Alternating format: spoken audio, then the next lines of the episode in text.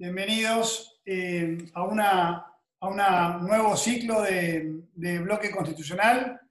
Hoy tenemos el, honor de, compartir este, esta tarde, este momento, con el doctor Horacio Liendo. El doctor Liendo es un, exitoso y prestigioso abogado. Eh, eh, recién lo había visto, al doctor, ahí está. yo creo que eh, su currículum, bueno, él es una persona pública conocida por todos nosotros, pero yo rescato dos eh, facetas muy interesantes de su actividad profesional en el sector público y en el sector privado. En el sector público es el arquitecto de la ley de convertibilidad que nos ha dado la estabilidad durante... la última vez que tuvimos estabilidad fue gracias a ese conjunto de normas. Y desde el sector privado, desde el ejercicio profesional, eh, ha sido un, gran abogado del Estado de Derecho en la Argentina y fue uno de los eh, abogados que participó en el fallo de Claren Corporation, muy relevante eh, a los efectos de lo que vamos a conversar hoy. bueno, doctor Liendo, estamos en una fase final nuevamente de otro default de la Argentina. Eh, el otro día leía las, características del primer default del 1890 con Juárez Selman, y la verdad que la historia es siempre la misma. Así que estamos con mucho gusto esperando sus reflexiones sobre, sobre la situación de la deuda argentina. Todo suyo. Bueno, muchísimas gracias a ustedes por la invitación, por su interés en mis opiniones sobre este tema vamos a tratar de efectivamente hacer una charla, como, como ustedes dicen, porque el tema es eh, muy amplio, muy vasto, y trataremos de, acotarlo a un tiempo razonable para mantener la atención y que sea ameno y después tengamos tiempo para las preguntas. Bueno, yendo a lo de Juárez Selman que acabas de mencionar, en realidad todas esas situaciones de, default, lo mismo que antes el de la Baring, fueron todas sobre la base de préstamos, eh, es decir, eh, no sobre el tema que hoy me invitan a charlar, que son los títulos públicos, los bonos, eh, popularmente conocidos como tales. Argentina, hasta la crisis del 2002, digamos, fines de diciembre del 2001, que declaró formalmente el default, en realidad no había incumplido sus bonos eh, en circulación eh, y aún durante las peores épocas recordarán los más viejos los bonex, que era lo único, la única obligación que el país honraba durante largos periodos de, de default o incumplimiento de, sus obligaciones. Con lo cual, eh, sí hay una característica particular en los títulos públicos respecto a otro tipo de endeudamiento, y es que eh, los pueden tener eh, individualmente los particulares y por supuesto pueden también tenerlos las empresas y los fondos de inversión que habitualmente eh, canalizan los ahorros del público. Y en ese sentido tienen una característica distinta de la que se produce con los bancos cuando asisten a las naciones, eh, efectivamente entre las tareas que me tocó hacer, son de esas tareas que uno eh, aprende haciendo, fue la renegociación de la deuda privada, también la pública, pero la privada, eh, en el marco del Club de París, y allí era una, estrictamente una negociación en donde estábamos sentados a la mesa el comité de acreedores que representaban a los bancos, que eh, en sus distintas áreas de influencia, esos bancos que estaban sentados allí eh, eran considerados referentes. Y entonces eh, salió de esa negociación la instrumentación del acuerdo en la forma de títulos públicos, de bonos, que fueron los bonos Brady. y bueno, eso inmediatamente difundió el crédito de la República entre muchísimas manos. Entonces vamos a tratar un poco hoy este asunto de los títulos públicos y no otras formas de endeudamiento que también existen y en las que el Estado puede estar en incumplimiento o no. En el caso de los títulos públicos, eh, vamos a clasificarlos en los títulos que están regidos bajo la ley argentina eh, y de aquellos que están regidos por ley extranjera. Eh, fundamentalmente la, diferencia está en el lugar al cual la República ocurre, va para buscar esos capitales. Eh, porque debe cumplir las leyes de los países anfitriones de esa búsqueda de capitales.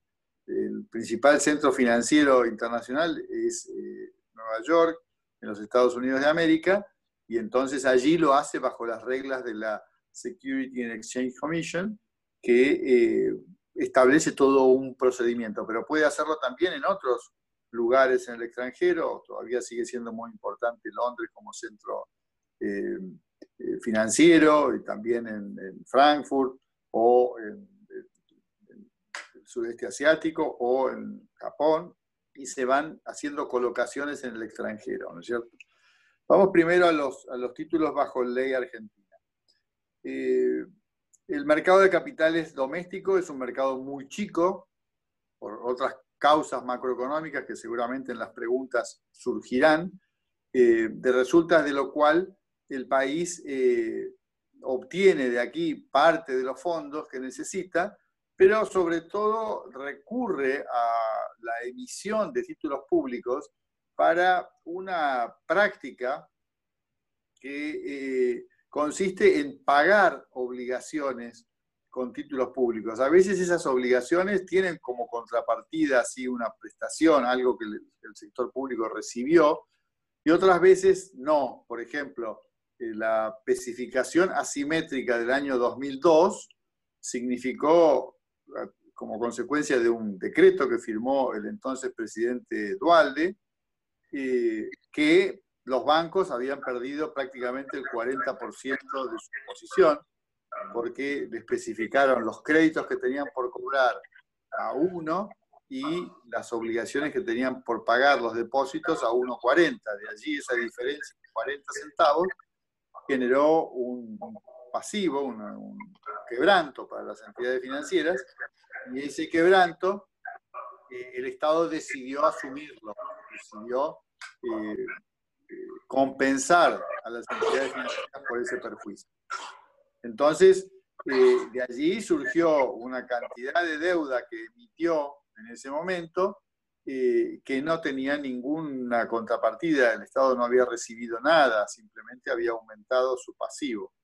Eh, ha habido otros casos con, las cuestiones, por ejemplo, jubilatorias, cuando ha venido liquidando jubilaciones por debajo de lo que la ley establecía o la jurisprudencia estableció a posteriori, entonces se consolidaron esas obligaciones y también se emitieron títulos de la deuda pública. Es decir, que vemos eh, muchos supuestos en donde no hay estrictamente eh, un contrato de empréstito en el sentido de que el prestamista entrega dinero al tesoro y el tesoro con posterioridad lo tiene que devolver. De allí viene eh, algunas de las dificultades de la interpretación de nuestra jurisprudencia porque nuestra jurisprudencia es muy lesiva de los eh, acreedores del Estado, que es uno de los motivos por los cuales eh, el riesgo país de Argentina es tan alto, porque realmente es un riesgo donde se puede perder todo el capital. Tengo muchísimos ejemplos al respecto. Entonces, eh, el país puede, por ejemplo, diferir, es decir, postergar los vencimientos. Eso que es una, una cláusula exorbitante que se le reconoce en el derecho administrativo a la administración, eh, normalmente debería ser una cláusula moderada. Por ejemplo, en otro supuesto de estos que estoy mencionando, en donde hay endeudamiento sin contrapartida, eh, durante el año 82, cuando se estableció una política de, seguros de cambio para evitar que después de la guerra de Malvinas los deudores le pidieran al Banco Central dólares que no tenía para cancelar sus obligaciones, se les dijo, bueno, ustedes posterguen los vencimientos y si postergan los vencimientos en determinadas condiciones, que después fueron alteradas eh, en perjuicio del país, eh, se, se pueden eh, dar un seguro, es decir, el Banco Central va a cubrir la diferencia de cambio. Eso generó los que, los que llamaron bonots en la jerga. Eh, esos eh, títulos tenían un vencimiento a los cinco años, ocurrió en el año 87, estaba el presidente Alfonsín en ese momento, no tenía los recursos para cancelar, y entonces difirió por seis meses el pago de esas obligaciones. Bueno, fue un señor Brunicardi a reclamar a la justicia y a cuestionar que el Estado unilateralmente hubiese postergado el plazo de vencimiento. Allí el caso llegó, eh, no recuerdo exactamente el año, me parece que es en el 94, 95, por ahí, y eh, la Corte resuelve el caso Brunicardi.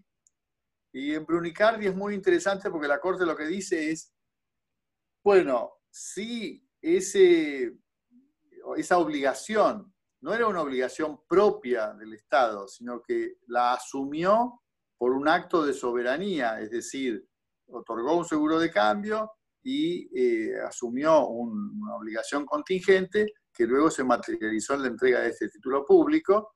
Eso era una facultad soberana del Estado, podría no haberlo hecho y que la gente tomase el riesgo de su situación comercial. Entonces, como fue un acto soberano, también puede admitírsele al Estado que con el mismo fundamento postergue por un periodo razonable de seis meses el cumplimiento de su obligación de devolver el capital sin perjuicio del pago de los intereses por ese periodo de seis meses que estaba postergando. Esa fue la jurisprudencia de la Corte. Hasta ahí parece una jurisprudencia razonable.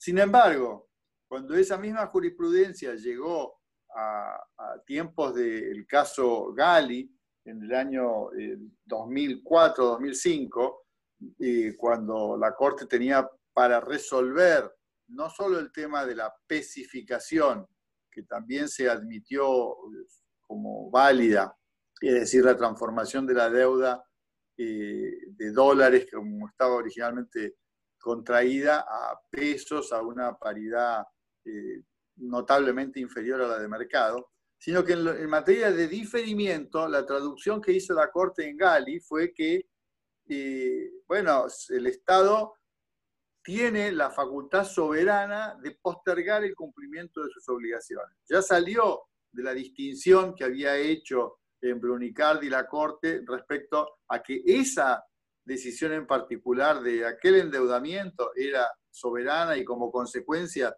también podía serlo su razonable eh, postergación por seis meses. Y desde entonces, eh, año a año, eh, se fue eh, difiriendo, postergando el diferimiento de la deuda pública regida por ley argentina eh, en la ley de presupuesto, que invariablemente la Corte convalidó. Incluso cuando en el año 2018 cesó la emergencia que se había declarado en el año 2002, la Cámara Federal entendió que en lo contencioso administrativo entendió que eh, a pesar de que se había concluido la emergencia, como el diferimiento se había renovado en la ley este, de presupuesto correspondiente, eh, debía eh, considerárselo válido, tema que en este momento está a decisión de la Corte Suprema. Es decir, que la gente que le había prestado dinero al país, que se rige por ley argentina, no ha tenido ninguna satisfacción, ni aquellos que tuvieron sentencias eh, definitivas favorables porque habían quedado firmes y porque no habían eh, apelado los abogados del Estado de los casos que inicialmente eh, mezclados con el corralito salieron a favor de los acreedores. Entonces está el caso de un señor Tonelli que tenía títulos a cobrar, hizo el pleito, obtuvo una sentencia favorable, la sentencia quedó firme y sin perjuicio de ello, la Corte cuando eh, se planteó la ejecución eh, aplicó la teoría del diferimiento e impidió que se ejecute esa sentencia y así en innumerables otros casos. Entonces, eh, las obligaciones bajo títulos públicos conforme a la ley argentina son prácticamente obligaciones naturales en nuestro régimen jurídico. Ya vamos a ver lo que mencionaban del caso Claren, que era un caso de eh, títulos públicos regidos por ley extranjera. Se critica mucho cuando se hace eh, una dispensa de la inmunidad soberana. Ustedes saben que todos los estados tienen inmunidad eh, en los demás estados, porque son considerados pares, y en consecuencia no pueden ser sometidos a juicio sin su consentimiento. resulta de, de, lo cual se exigen muchas obligaciones que se van a asumir en extraña jurisdicción, el consentimiento del Estado cuando se está negociando con un soberano. En el caso de Argentina,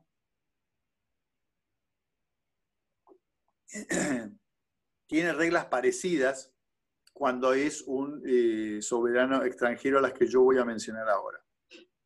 En eh, la eh, Federal Immunity Act de los Estados Unidos, los eh, estados gozan de inmunidad soberana, excepto que realicen actividades comerciales. Y esas actividades comerciales están definidas eh, no por la persona que las realiza, caso sería un soberano, sino por la naturaleza de la actividad. Es decir, cuando eh, va al mercado a buscar dinero en préstamo, que es una actividad equivalente a la que puede hacer una corporación, se considera que es una actividad comercial. En consecuencia, esa actividad, eh, aunque no hubiese una dispensa o waiver de la inmunidad soberana, eh, sería alcanzada como, eh, por, la jurisdicción de los tribunales de ese país. Lo mismo ocurre con un acta equivalente que hay en el Reino Unido y otras que tienen los demás países. O sea que lo determinante para la jurisdicción no es eh, el hecho de que exista la dispensa, sino el hecho de que realice una actividad que eh, implica someterse a la jurisdicción de otro Estado. Eh, estos títulos, para poder ser emitidos en el extranjero, tienen que pasar toda una serie de procedimientos que incluyen los equivalentes que tenemos aquí en la Comisión Nacional de Valores. Eh, si bien en nuestro país eh, la emisión de títulos públicos, tanto por la nación como por las provincias o municipalidades, está eximida de los requisitos de la oferta pública, y en el caso de Estados Unidos no es así, y los eh, soberanos, aunque lo sean, si van a emitir en el mercado americano o en el mercado de otros países, cada uno en sus respectivas autoridades, tienen que eh, eh, presentar un prospecto y hacer todo un, contrato que implica cumplir con las normas internas de esos países que exigen que este tipo de, colocaciones eh, tengan un conjunto de reglas predeterminadas que el inversor conozca claramente. Este tipo de contratos eh, en títulos públicos se realizan normalmente con un contrato base, que es el que se registra, y luego pueden haber diferentes emisiones, diferentes series de una misma emisión o diferentes emisiones bajo las mismas reglas de juego de esa. Por ejemplo, ahora en la reestructuración que está en marcha eh, por parte del país, está, hay, dos contratos base, llamémoslos indentures, que eh, están eh, siendo eh, objeto de reestructuración. Unos que fueron los de la reforma, los de la reestructuración del 2005, que luego se repitió en el 2010, y otros que son los títulos emitidos después de la asunción del presidente Macri, que tienen, tuvieron otro contrato base, que es el indenture del 2016.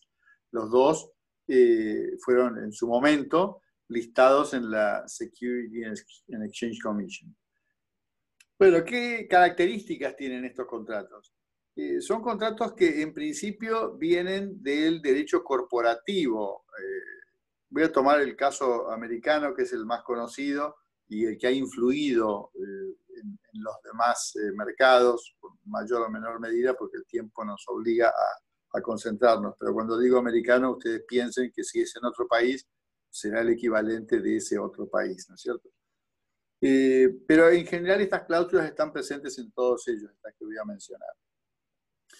Eh, si eh, el deudor eh, incurre en incumplimiento, el acreedor tiene que tener algunos medios de defensa y ya vamos a ver cuando lleguemos al pleito y a cómo hacer cumplir las sentencias que no es fácil hacerlas cumplir. Entonces, estas cláusulas le permiten a los acreedores tener un, un ejercicio de presión como para equilibrar su relación con un Estado que obviamente es muy poderoso no solamente eh, materialmente, sino también eh, en su, capacidad para legislar o para evadir la acción de la justicia de uno o de otro lugar. Bueno, una de esas cláusulas es el default cruzado o el incumplimiento cruzado o cross default. Ello significa que si eh, el Estado emitió un bono de una cierta característica e incurre en incumplimiento en ese bono de cierta característica, todos los demás bonos pueden alegar que ha sido incumplido el propio. Por ejemplo, ahora el país dejó de pagar el 22 de abril tres bonos eh, por un monto de 500 millones de dólares. Normalmente hay un piso mínimo, el incumplimiento no es cualquier incumplimiento, que general está en el rango de los 50 millones de dólares, o sea, 500 millones de dólares pasa la barrera y constituye un incumplimiento cruzado, es decir, que cualquier tenedor de cualquier otro bono, aunque el suyo todavía no se lo hayan incumplido, puede considerarse que está en default y pedir, eh, demandar el cumplimiento de su bono. Otra de las cláusulas es la aceleración. Esta es una cláusula que yo he criticado mucho y que cuando se hizo la reestructuración argentina del año 2001, en la etapa previa a la caída del gobierno de, la Rúa, eh, por los llamados préstamos garantizados, en aquella transacción, es en la única eh, que yo conozco, en donde se eliminó la cláusula de, aceleración. Eh, ¿Por qué? Porque esa cláusula que viene del derecho privado tiene la lógica del de, el concurso o la quiebra. Es decir, si la empresa no puede pagar eh, tiene que quebrar, bueno, que se aceleren todos los vencimientos para que estén con sus obligaciones vencidas al momento de la liquidación de los bienes es lógico. Cuando es un soberano que no puede liquidarse, eh, la aceleración solo agudiza el problema. Yo tenía un problema de un vencimiento de 500 millones de dólares y eh, el default cruzado lleva a que sea toda la deuda, por ejemplo, los 68 mil millones de dólares que quieren reestructurar, y además yo tenía un plazo para pagar esos 68 mil millones de dólares que iban desde ahora hasta el 38 o el 43, y eh, se hace todo exigible inmediatamente. Evidentemente, ningún país puede eh, honrar esas obligaciones de esa forma. Entonces, ese tipo de mecanismos es para eh, darle a los acreedores una capacidad mayor de acción en la negociación. Otra cláusula muy importante que, tomó gran protagonismo durante el gobierno, la etapa anterior, digamos, el gobierno de Kirchner, fue el del pari passu. El pari passu lo que dice es que todos los bonos emitidos deben ranquear en un pie de igualdad de manera de evitar discriminaciones, que el país decida pagar unos y no pagar otros, y no solamente pagarlos, sino imponer eh, diferenciaciones jurídicas, es decir, por ejemplo, lo que se llamó aquí la ley Cerrojo, es decir, una ley que dice no voy a pagar ninguno de los bonos emitidos antes eh, bajo tal o cual criterio y voy a pagar los nuevos como una manera de penalizar al acreedor que no aceptó la reestructuración, pero colocándolo en un rango inferior. Bueno, eso, eh, esa cláusula de pari passu es la que protege contra el tratamiento desigualitario. Y ocurre que cuando se produce un incumplimiento de esa naturaleza, como sucedió en aquel momento y no hay modos de hacer cumplir la, cláusula por la vía de exigir o forzar eh, mediante el, embargo o la ejecución de bienes del deudor el cumplimiento de la cláusula, se puede ir por el camino inverso, que es lo que hizo en aquel momento Griesa y que confirmó la Cámara y la Corte Suprema de los Estados Unidos, al decir que eh, entonces, eh, si no va a pagar lo que debería pagarle al afectado por el incumplimiento de la cláusula pari passu, que tampoco le pague al otro, de manera de que se los pone en igualdad, no por pagarle a los dos, sino por no pagarle a ninguno. Eso a través de una medida cautelar que fue dispuesta eh, en aquel momento y que fue eficaz en el sentido de que se hizo efectiva no solamente sobre la República, sino sobre cualquier entidad financiera o agente depositario o agente de, distribución o cualquier abogados o cualquiera que pueda participar en esa reestructuración, eh, prohibiéndole que asista a la Argentina en el, bypassear o sortear el obstáculo que la orden judicial le había impuesto, con lo cual el gobierno o el Estado pasaba a encontrarse en default de toda la deuda y no le era útil o funcional esa discriminación que había puesto en marcha. Luego, eh, hay cláusulas que permiten eh, poner en marcha ciertos mecanismos como los consentimientos de salida o exit consents, que son eh, mecanismos que eran muy útiles eh, antes del 2002, ahora les voy a contar lo del 2002 y que tiene mucho que ver con lo que ahora vamos a estar viviendo, porque va a ser la saga de esta reestructuración, que en función del, del Trust Indenture Act de 1939 en Estados Unidos, no era posible modificar las condiciones económicas de los bonos emitidos bajo su jurisdicción eh, sin el consentimiento de la totalidad de los bonistas, o mejor dicho, ningún bonista podía ser afectado individualmente por una decisión de la mayoría de los bonistas, aunque fuese abrumadora esa mayoría.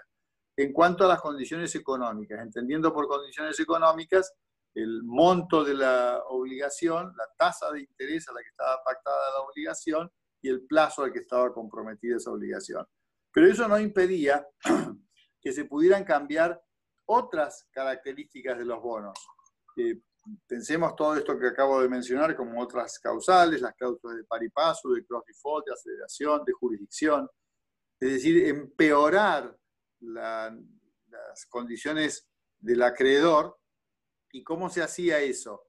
Eh, se llaman consentimientos de salida porque eh, se le pide al bonista que acepta la reestructuración que dé su acuerdo un instante antes de dejar el viejo bono para recibir el nuevo, para cambiar los términos y condiciones del viejo bono.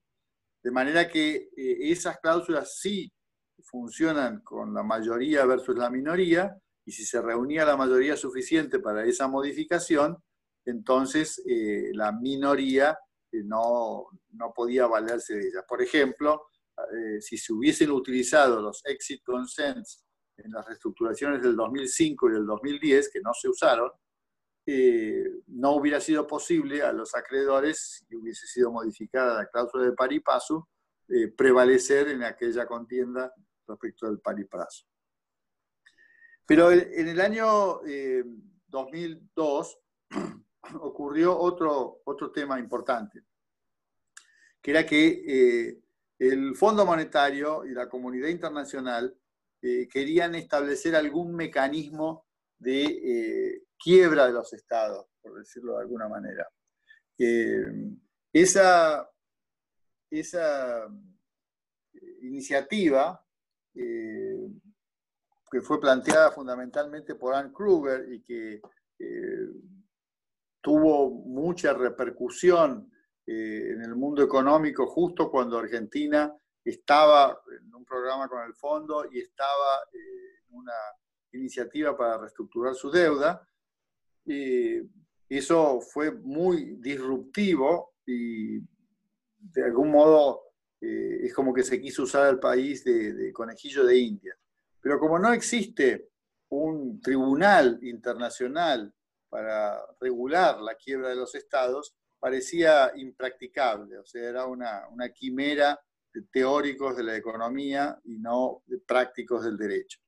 Sin embargo, el secretario del Tesoro de los Estados Unidos, en aquel momento John Taylor, eh, dijo, bueno, como no es posible llevar adelante esta iniciativa de la quiebra de los estados, eh, sería bueno incorporar en los contratos eh, una cláusula de, que permitiera a la mayoría eh, modificar las condiciones económicas de los bonos. Es decir, no aplicar en el caso de los bonos soberanos el Trust Indenture Act del 39, sino permitirle que una mayoría obligue a la minoría y de esa manera no tener el riesgo de los holdouts o free riders, es decir, aquellos que no consienten la, la reestructuración empeorando las condiciones económicas y pretenden cobrar el 100% de los bonos.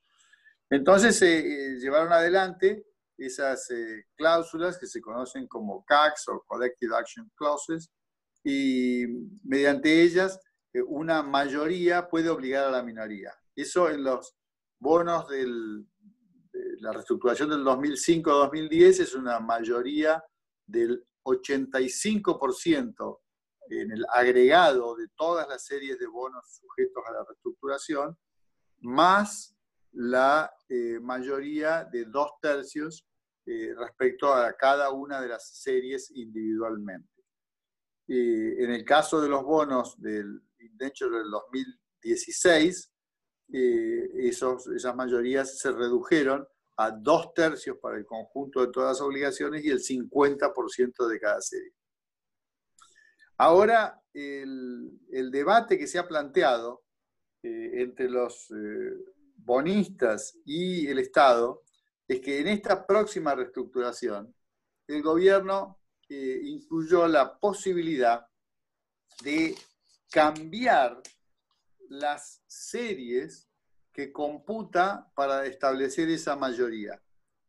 Eh, esa era una, condición que estaba en el bono, pero que siempre se entendió que era una condición que podía ejercerse antes de la reestructuración. Es decir, el gobierno puede decidir que va a hacer una reestructuración, por ejemplo, ahora anunció bonos que suman 68 mil millones de dólares, y después que estudia el mercado, que habla con los acreedores, que ve cuáles pueden ser las diferentes alternativas, resuelve excluir algunas series y no hacerla tan grande a la reestructuración, sino que hacer una reestructuración menor, supongamos que en este caso no incluyera los bonos de la reestructuración 2005 y 2010, que además exigen mayorías mayores, eh, y se quedara con los otros bonos, bueno, eso perfectamente podría hacerlo, pero el sentido común indica que es una facultad para ser ejercida antes de llamar a que la gente preste su consentimiento. Pues no, en esta oportunidad lo que dice Argentina es, nosotros nos reservamos el derecho de modificar qué series son elegibles y cuáles no para la reestructuración de los bonos después de que hayan contestado si consienten o no consienten. Es como eh, yo voy a una elección presidencial, dice un analista que evalúa esta, esta cláusula, eh, este, esta contienda que se ha planteado en esta discusión que, existe, eh, y como en algunos distritos me fue mal, entonces excluyo esos distritos del cómputo de la mayoría y prevalezco en, el conjunto sin computar aquellos en los que tuve una mala elección. Eso es lo lo más importante del conflicto, incluso más, eh, dicen algunos, que las condiciones estrictamente económicas de la reestructuración, que fueron muy agresivas, sobre todo en la primera propuesta, eh, porque, como vienen muchos otros casos, eh, durante la pandemia hay países que van a tener problemas y que van a necesitar reestructurar sus deudas, el precedente de que puedan realizar ese manejo, llamémoslo, no de buena fe, eh, es muy peligroso y entonces han preferido eh, no aceptar, no consentirle al gobierno argentino esa facultad de modificar la composición de la elección o del cómputo de las mayorías para ver si obliga a la minoría. Pero puede ser que esto siga adelante, yo los veo hoy muy lejos de llegar a las mayorías, pero supongamos que estuvieran cerca, eh, puede haber un pleito, así como fue, un pleito por el paripasu, ahora puede haber un pleito muy importante por lo que se conoce el disaggregation de las series que el Estado pueda incluir o no incluir. Vamos un minuto eh, ahora a ver lo de las sentencias. En el caso de los títulos bajo ley argentina, en teoría, eh, no en la jurisprudencia actual, en teoría, eh, el mecanismo fue establecido en la ley eh, complementaria permanente del presupuesto, de manera que se notifica al, Tesoro, a la Secretaría de Hacienda, antes del mes de agosto de cada año, que ha existido una sentencia, se le notifica y debe incluir la previsión presupuestaria en el periodo siguiente, porque en el mes de septiembre debe elevar el proyecto de ley de presupuesto y ahí el Congreso debe aprobar. Si no se aprueba eh, esa partida para ese año, debe eh, en el subsiguiente. Entonces, ese mecanismo es el mecanismo regular que fue incorporado eh, en su momento durante nuestra gestión, fue una iniciativa que yo llevé adelante, para salir de un esquema que era muy discrecional y muy arbitrario, que si bien culminaba el cumplimiento eh, a partir del presidente, presidente Pietranera, la Corte Suprema, pero no establecía eh, cómo era esa modalidad y cuando los volúmenes eran muy importantes podía haber dificultades. Eso está implementado. Sin embargo, como les acabo de decir, llevan 20 años prácticamente sin pagarle a los acreedores eh, pre-2002, o sea, hasta el 31 de diciembre del 2001, por los sucesivos diferimientos, sin que nadie se mosquee de esta flagrante eh, confiscación del uso y goce de la propiedad de gente que ya tiene 20 años más que los que tenía o ya ha dejado de existir, ¿no es cierto? En el caso de, las, eh, los, tribunales extranjeros, se encuentran con la siguiente dificultad. Son tribunales independientes y se puede llegar a sentencias eh, justas en términos de lo que cada eh, sistema judicial entiende por tal cosa, es decir, que se le haga cumplir, se lo condene al cumplimiento del contrato que suscribió eh, el Estado. Pero la ejecución no es tan sencilla, porque precisamente en ese eh, acta de inmunidades soberanas que tienen los países, preservan muchos bienes de la ejecución forzada, todos los bienes utilizados para misiones diplomáticas, consulares, eh, todo lo que tiene que ver con la seguridad, compras de las Fuerzas Armadas, material bélico o material para las Fuerzas Armadas, están totalmente excluidos, por supuesto, eh, en términos domésticos, todo lo que tiene que ver con bienes del dominio público y demás también. Eh, entonces, cuando el Estado no tiene una actividad comercial importante, es decir, no realiza de tráfico de bienes y, en, otro país no encuentran activos sobre los cuales hacer recaer esas sentencias, y entonces la ejecución es tan difícil.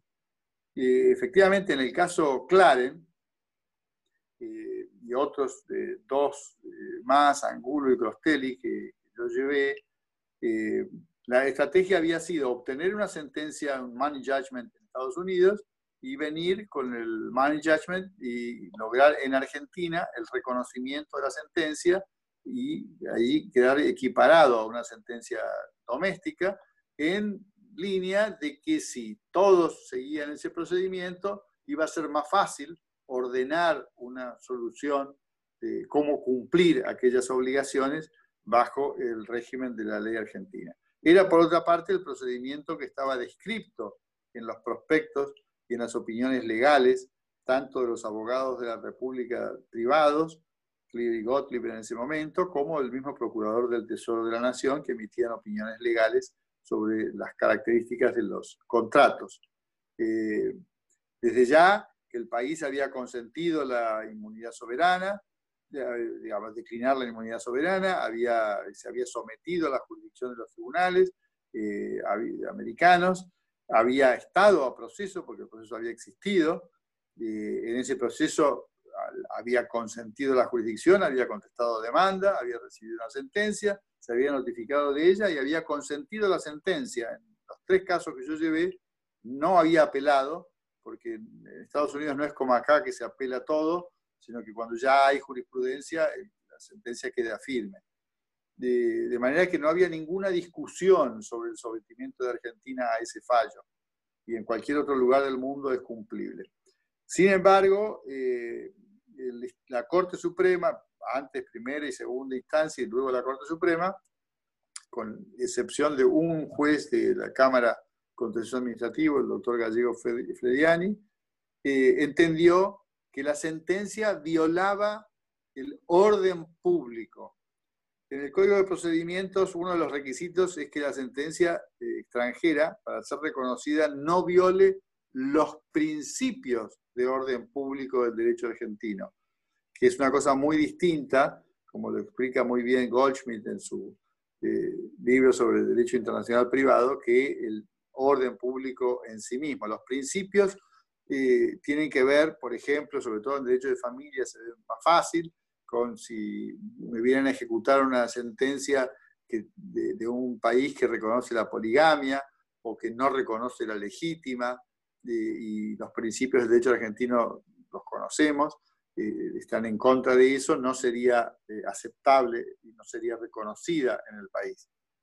Pero una cosa distinta es lo que hizo la Corte, considerando que las normas que dictó el país con posterioridad a los hechos para diferir el cumplimiento de las obligaciones eran de orden público y que por eso no podía reconocer la sentencia extranjera. Además de, ser una mala decisión desde el punto de vista de la justicia, eso era una solución necia desde el punto de vista de la realidad, porque era mucho más sencillo eh, reconocer y sobre todo casi forzar a todos los acreedores a que viniesen a lograr el reconocimiento de sus sentencias en Argentina, porque de ese modo iban a poder eh, resolverse eh, cuestiones generales que mejoraran y, permitieran recuperar el crédito de la República. en lugar de eso, ahora en todos los prospectos eh, tenemos que pasar por la humillación de decir que la, Argentina se somete a la inmunidad pero no reconoce la consecuencia de ese sometimiento, es decir, no reconoce las sentencias de los tribunales extranjeros en materia de deuda pública. Eh, para terminar, entonces, ¿cuáles son las conclusiones que yo saco de todo esto? Bueno, que tenemos un bajísimo nivel de protección bajo la ley argentina, que además es eh, flagrantemente inconstitucional, porque la constitución es muy clara en materia de, de empréstitos y del crédito público de la República, eh, que si bien hay una suficiente protección bajo la ley extranjera, los niveles de ejecutoriedad de esas sentencias son muy bajos, que eso determina el alto costo de endeudamiento público del país, aún en condiciones normales, digamos. Eh, no llegamos a tener tasas de interés tan bajas como las que llegan a tener otros países, en un mundo en donde ahora la tasa de interés es prácticamente cercana a cero, y eso determina que, el sector privado tenga tasas de interés muy altas, porque eh, en rigor la tasa del sector público es la tasa premium y las del sector privado son más altas que las del sector público, lo cual eh, hace que nuestra capacidad para atraer capitales es muy, muy baja, el costo de nuestra inversión es muy alta y en consecuencia el salario que podemos pagar a nuestros trabajadores es muy bajo. Eso eh, a su vez reduce la, masa de recursos con los cuales podemos eh, financiar el déficit fiscal y eh, eso de alguna manera determina que el país al carecer de crédito público, es decir, de financiamiento voluntario a sus necesidades, termina con el mecanismo de la emisión monetaria que eh, condena a la nación a niveles altísimos de inflación y obviamente a una distorsión que el mundo ha dejado atrás hace ya muchísimas décadas. Muchísimas gracias por su interés.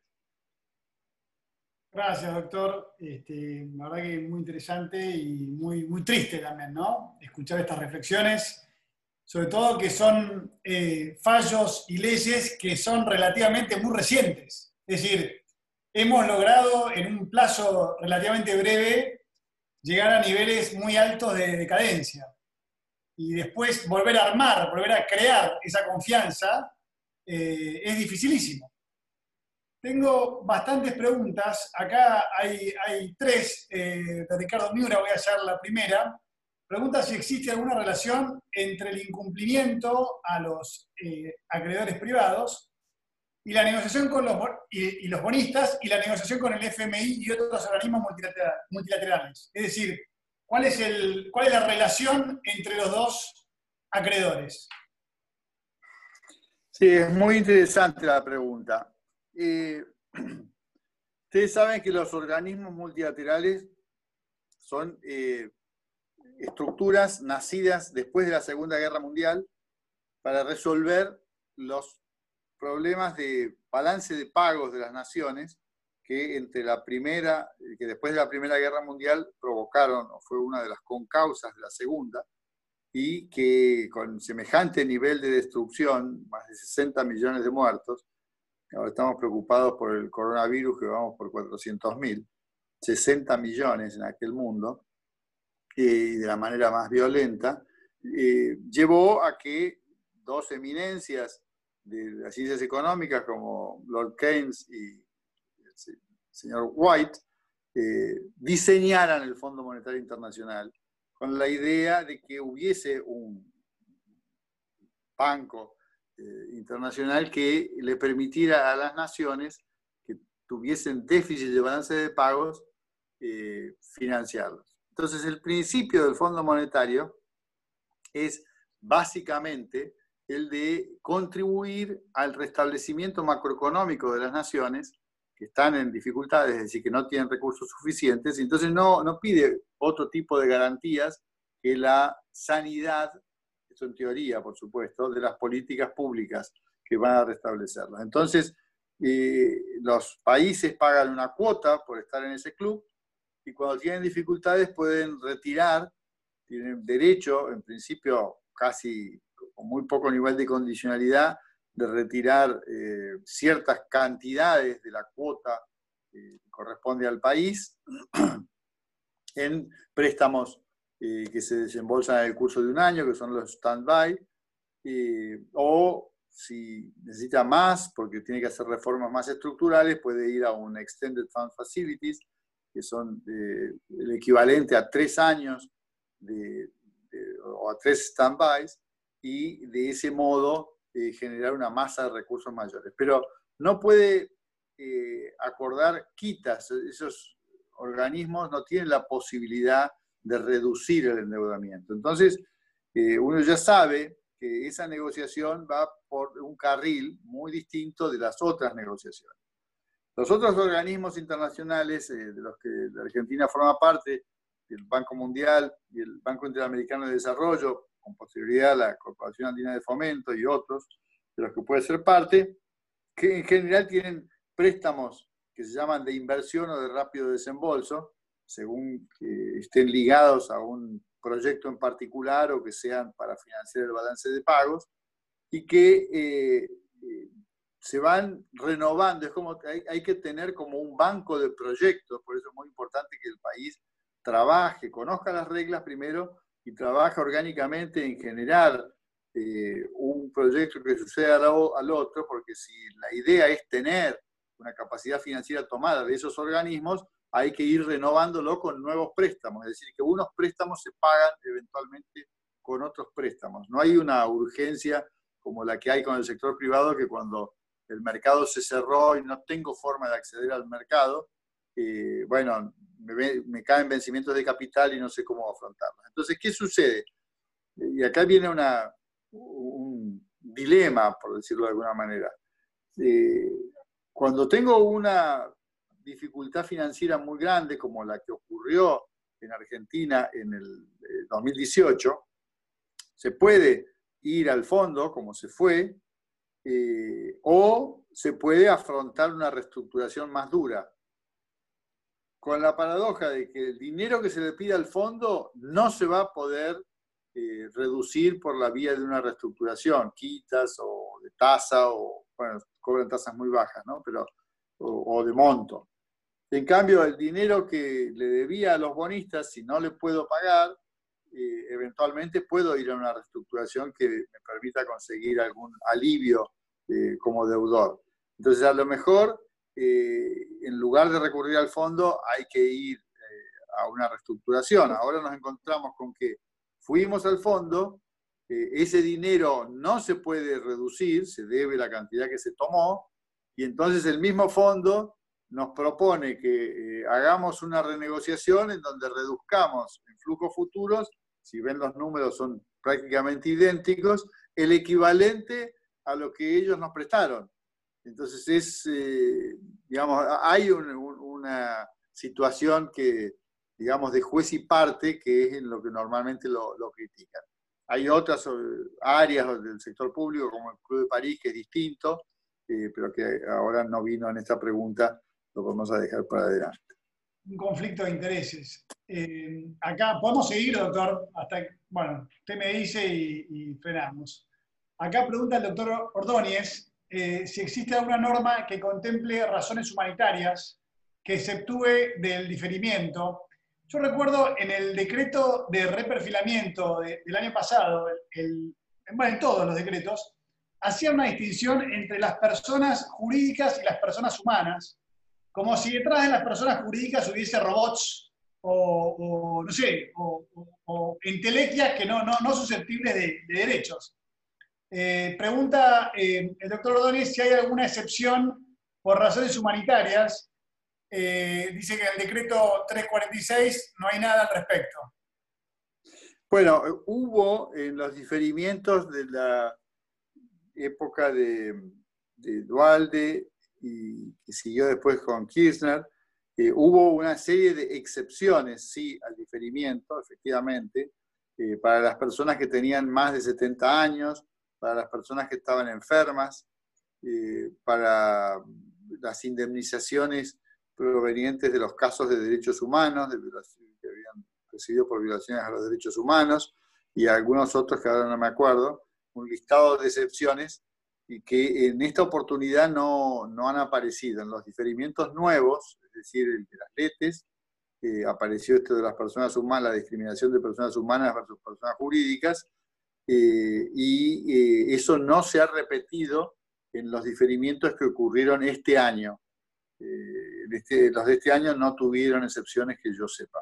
Eso no quiere decir que no las pueda haber por vía de amparos. Sé que hay gente que está planteando amparos con aquellos criterios y probablemente eh, eso pueda prosperar.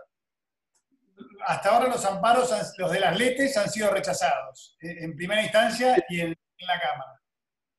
Acá tengo otra del doctor Cuello Bratina. Pregunta si conoce la jurisprudencia de la doctora Presca sobre los incumplimientos de deuda soberana.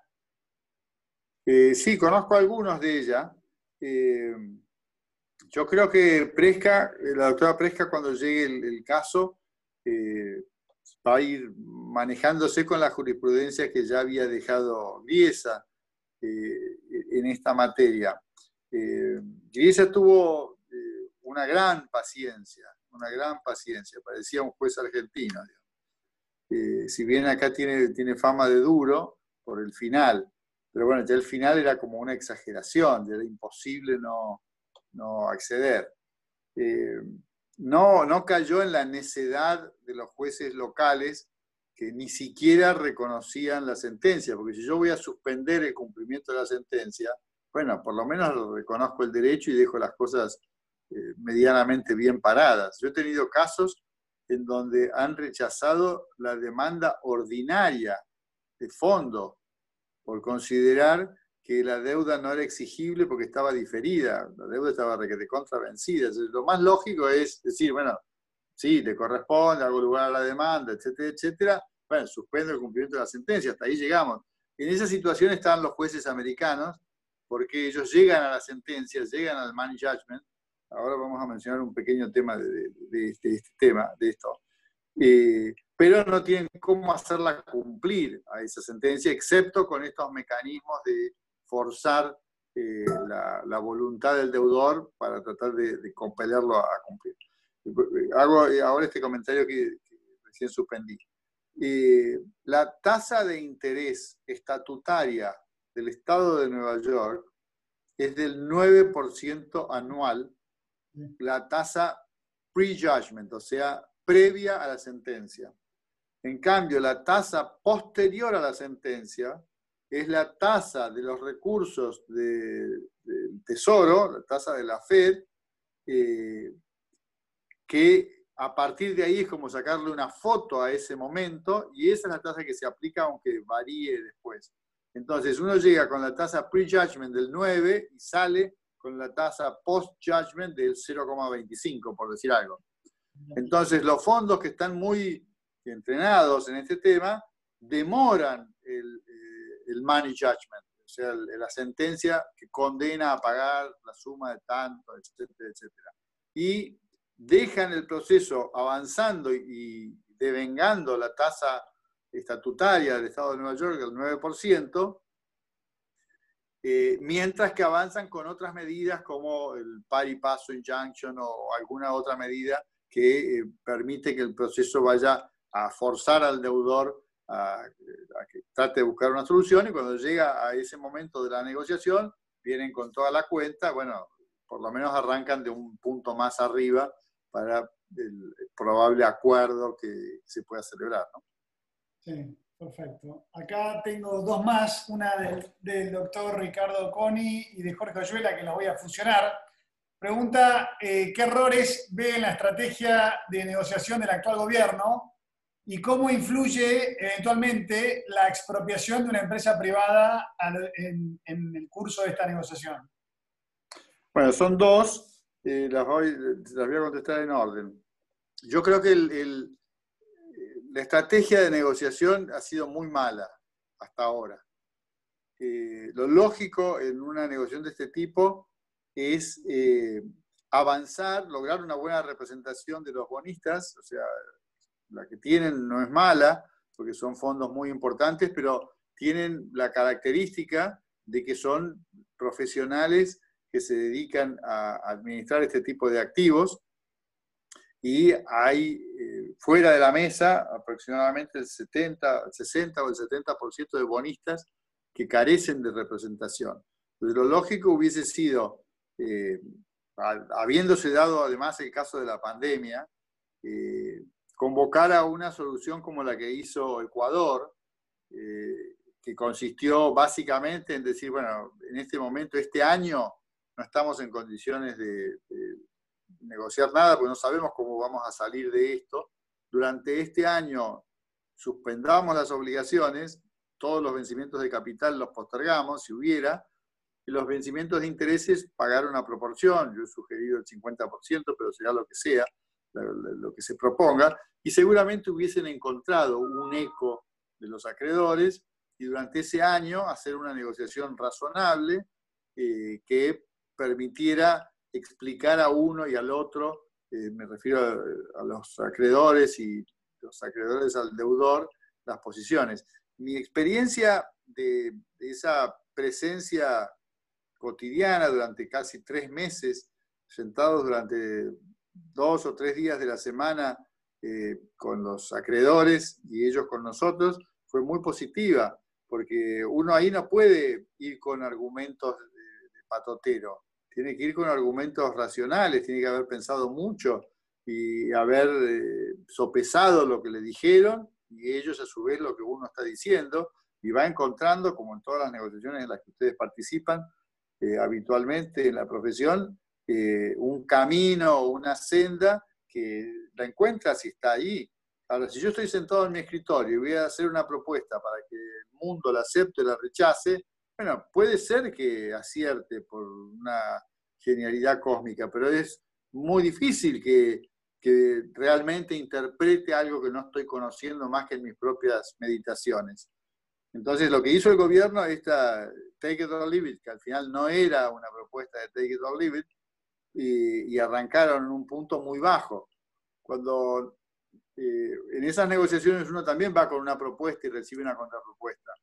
Por supuesto que en la propuesta inicial eh, uno trata de no quedarse corto, no haber, no haber arrancado más arriba de, de, lo que la otra parte está dispuesta a concederme, ¿no es cierto?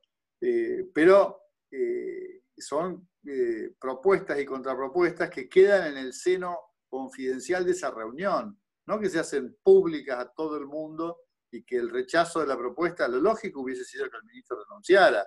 Si yo hago una propuesta y recibo como contestación que me aceptó el 12%, el 12,3%, de los cuales el 70% eran los locales, o sea, los locales que tenían más o menos el 10 del total, eh, fueron mayoritariamente eh, a favor de la propuesta del ministro, el 70%.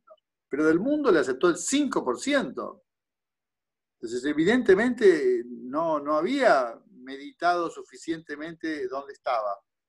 Entonces, eso eh, impide una, digamos, una dinámica adecuada. Entonces, yo creo que, si bien es muy difícil el tema, me parece que el procedimiento elegido no fue el adecuado. O sea, estas negociaciones tienen que tener como ciertos carriles que las ordenen, que las encaucen.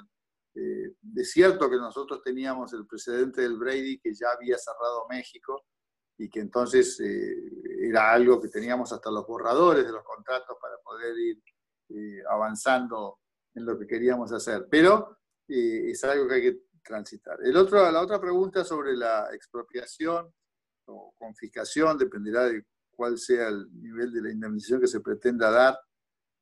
De Vicentín, obviamente eh, que empeora el clima, porque una de las discusiones más importantes que tenía lugar era lo que se llama el exit yield o el interés de salida, es decir, eh, dónde se va a situar la tasa de interés de Argentina cuando se cierre la negociación de la deuda.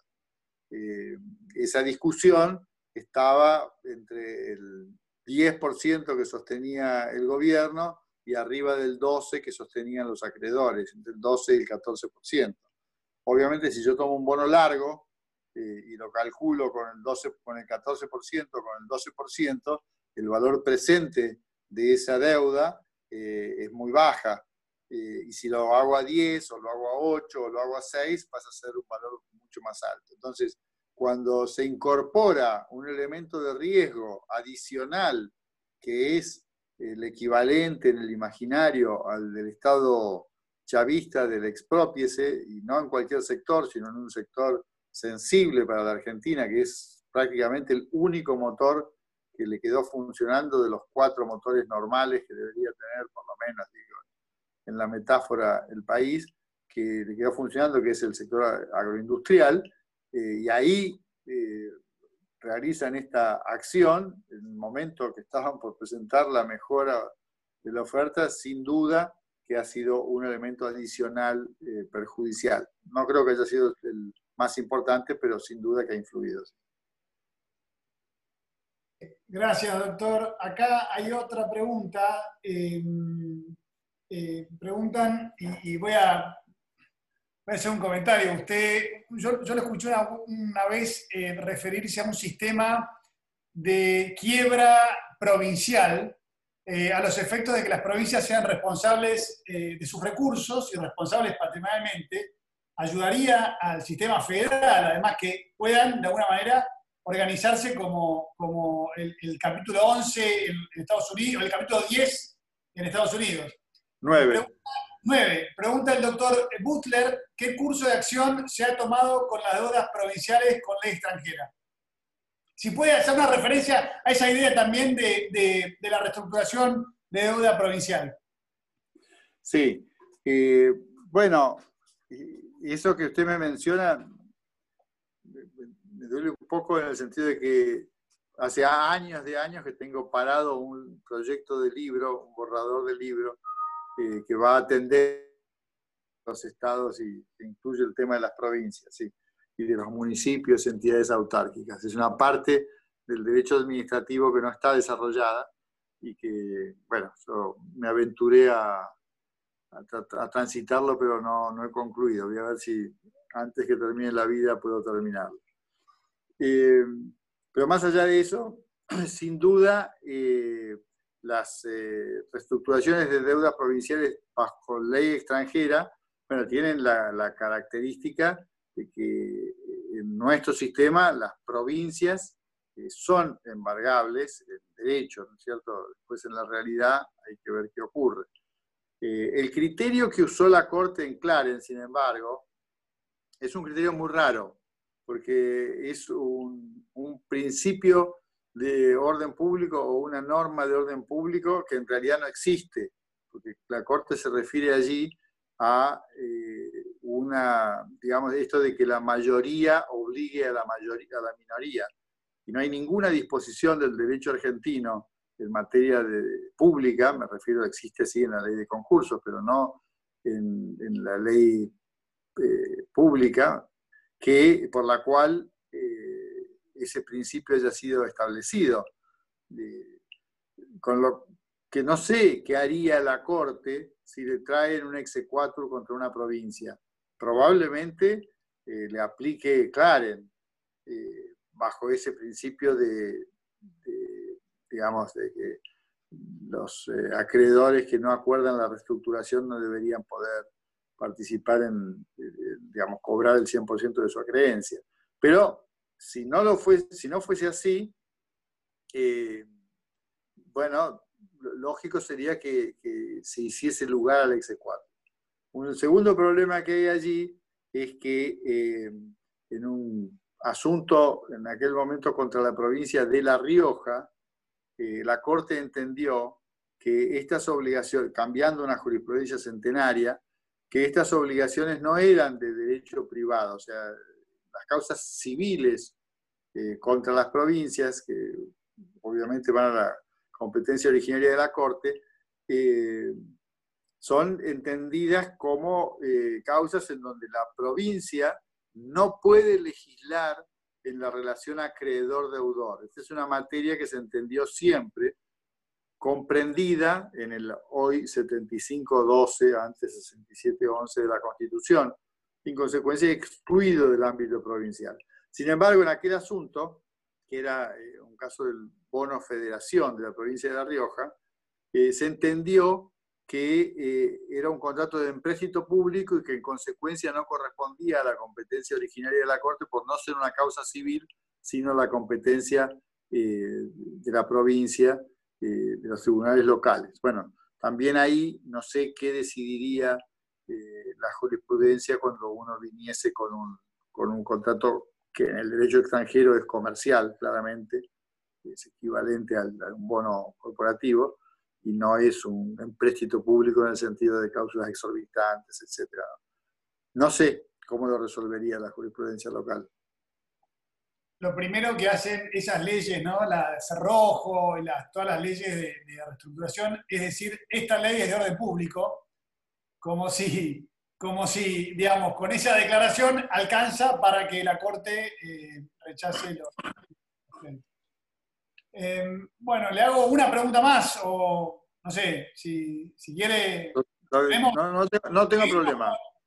Con, el rating bien arriba, así que podemos. Pregunta, vuelvo a una pregunta de, Ricardo del inicio.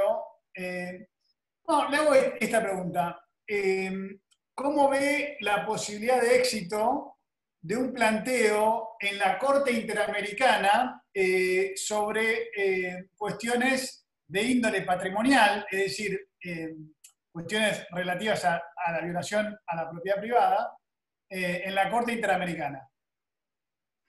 Habida cuenta de, del desprecio de la Corte y de las jueces argentinos por la propiedad privada. Bueno, yo no sé tampoco sé si es por la, respecto de la propiedad privada. Lo que yo he advertido en nuestros 20 años de litigar en la materia es que es como una confabulación, es decir, eh, los tres poderes de la Argentina en materia de deuda pública están en una posición ultra estatista, eh, previa al concepto de Estado de Derecho. O sea, directamente es el Estado irresponsable, ni siquiera eh, ni en los tiempos de la venia legislativa previa, en donde para demandar al Estado había que pedir la autorización al Congreso, llegábamos a un nivel de reconocimiento de la irresponsabilidad del Estado como en este asunto. Incluso más allá de lo que a veces los planteos de los abogados defensores del Estado eh, suscitaban, porque el Estado deudor al principio tenía cierta, eh, digamos, eh, timidez de envalentonarse en su posición, pero los jueces de todas las instancias, no solamente los de la Corte, fueron en otra dirección. esto difiere, por ejemplo, de lo que pasó en materia de depósitos bancarios en donde los jueces de todas las instancias fueron favorables al reconocimiento del derecho de los depositantes y la Corte fue contraria a ese reconocimiento. Eh, o a la moneda, que eh, es eh, gracioso que en los depósitos bancarios un dólar es un dólar, pero en la deuda pública un dólar no es un dólar y la especificación está bien. O sea que hay realmente una, una cierta esquizofrenia sobre, el, sobre el asunto y la sociedad se ha quedado muy, eh, con una anomia muy grande, no hay una, una reacción frente a eso. Eh, estamos hablando ya de muchísimos años, no son seis meses, son 20 años, gente que todavía no ha cobrado. Hoy, después de, incluso del gobierno pro mercado de Macri, que tampoco terminó de pagar las obligaciones, no ha cobrado asuntos que a otros se les pagaron, se les reestructuraron, eh, etcétera, en el 2016, por ejemplo, los acreedores eh, externos que arreglaron los holdouts, a los equivalentes bajo ley argentina, todavía hoy no se les ha pagado. Entonces, eh, no sé. Ahora, los tribunales interamericanos en materia de derecho de propiedad tampoco son demasiado eh, protectores creo que vale la pena intentarlo, pero me parece que el, camino es, más focalizarse en, bueno, expandir la concientización social sobre las repercusiones de este problema, porque eh, la jurisprudencia considera que este problema termina en el acreedor, que solo están perjudicando al acreedor. Pero no es que solo están perjudicando al acreedor, sino a toda la sociedad, porque al no tener acceso al crédito, fíjense lo que pasa ahora con la pandemia. Los países que tienen estas reservas, reservas me refiero inmateriales, morales, de cómo han llegado hasta donde están, eh, bueno, tienen, pueden recurrir incluso a la emisión sin producir ningún efecto macroeconómico adverso. Obviamente que pueden recurrir al endeudamiento y tienen cuantiosos recursos para afrontar las necesidades que la crisis demande. En cambio, Argentina, no hemos tocado hoy el tema de la moneda, solamente nos hemos quedado con lo del crédito público, pero Argentina, que no tiene moneda y que tampoco tiene crédito público, ni siquiera puede emitir, porque ahora está emitiendo, porque estamos todos guardados en casa, pero cuando salgamos a la calle, eh, lo que va a ocurrir eh, va a ser realmente muy, muy desagradable, con efectos políticos, sociales y respecto de la paz eh, en la República muy, muy profundos, ¿no? Entonces, eh, es como que, lo he dicho a, veces, eh, que, como que Argentina tiene SIDA, es decir, tiene su sistema inmunológico destruido, no tiene capacidad para poder reaccionar frente al más mínimo riesgo. Entonces, eso hace que seamos muy vulnerables. Ya que, trajo el tema eh, monetario, le, hago una, una sobre el tema dolarización, eventual dolarización, y cómo ve eh, desde el punto de vista constitucional y de, y de la jurisprudencia de la Corte, una eventual, eh, digamos, cederle el señoraje de la moneda a otro gobierno. Mire, Argentina tuvo todos los regímenes monetarios que se le ocurra. Y el primero que tuvo, que creo que es la ley 71, fue la declaración del curso legal de una serie de monedas extranjeras, eh, entre las cuales una de ellas era el dólar de oro, obviamente, eran todas monedas metálicas, todas monedas de oro. Argentina no tenía todavía capacidad para acuñar. Y fíjense ustedes que eh, creo que la ley 52 es este, la primera ley de pesos y medidas, y como el inciso constitucional respecto de la moneda se encuentra eh, en el mismo, eh, conjuntamente con el establecimiento de un sistema uniforme de pesos y medidas, eh, hacer sellar moneda nacional y fijar su valor y de las extranjeras, pocas leyes después, organizándose el país, dijo, bueno, ¿cuál va a ser el valor de la moneda nacional? Y estableció la posibilidad del curso legal de una serie de monedas extranjeras. Eso sería posible. ya tenemos un precedente eh, fue validado eh, por todo el recorrido hasta que finalmente se, estableció el cómo y las características de la acuñación propia y se eh, excluyó ya durante Roca el, digamos, la, la, circulación legal de monedas extranjeras. Pero perfectamente sería posible. Ahí no, digamos, no es que haya señoraje. Eh, nosotros eh, con la convertibilidad lo que hicimos fue precisamente evitar eso porque como las reservas devengaban una tasa de interés, estaban colocadas por el, tesoro, por el Banco Central y devengaban una tasa de interés, esa eh, rentabilidad de las reservas era precisamente una ganancia para el Tesoro que le permitía cobrar el señoraje por los pesos que estaban en circulación.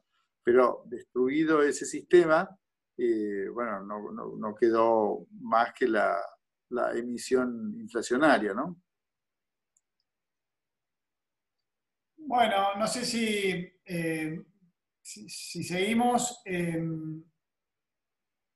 bueno, acá pregunta el doctor Connie pregunta si piensa que hay lugar para un plan de convertibilidad o dolarización. Bueno, creo que quedó más o menos respondida, pero entiendo que sí, que la respuesta es que sí.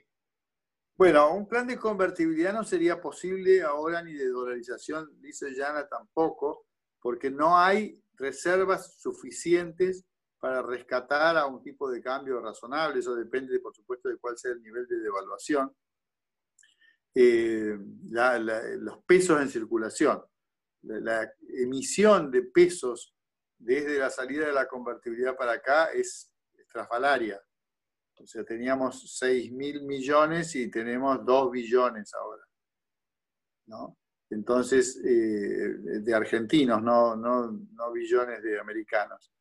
Entonces, eh, eso hoy no, no nos alcanzaría. Gran parte de las reservas del Banco Central están comprometidas, o sea, son pasivos, en donde se debe el dinero en, divisas, entonces lo que queda es relativamente poco como para poder hacer eso. Pero sí se podría hacer un sistema que, que yo estoy reflexionando, que tiene parte del contenido de lo que acabas de mencionar, eh, que es eh, declarar el curso legal del dólar.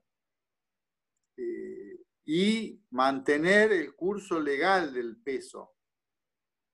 Establecer, restablecer el principio de especialidad monetaria que nosotros introdujimos en la convertibilidad, es decir, que eh, solo se puede cancelar cuando es un compromiso, una obligación, en la moneda en que se ha pactado esa obligación, si son dólares, dólares, son pesos, pesos, pero para aquellas eh, obligaciones en donde no haya una moneda establecida, debería haber una relación de cambio entre el peso y el dólar y eh, allí lo que yo pienso que podría funcionar es eh, establecer que fuese el tipo de cambio multilateral, que es el que determina diariamente el Banco Central, que es un promedio ponderado de cantidades y de tipo de cambio en función del comercio exterior del país, y con eso establecer diariamente cuál sería la relación de cambio entre el peso y el dólar para ese tipo de transacciones. Y después, de ese modo, habilitar el ingreso de dólares. Pero para eso habría que eliminar el impuesto a los créditos y débitos bancarios para disminuir a su mínima expresión el costo transaccional de entrar pesos o de entrar dólares o moneda extranjera, cualquier otra, pero digamos, eh, supongamos que el dólar fuese la de curso legal, se transformaría a dólares o entraría a dólares.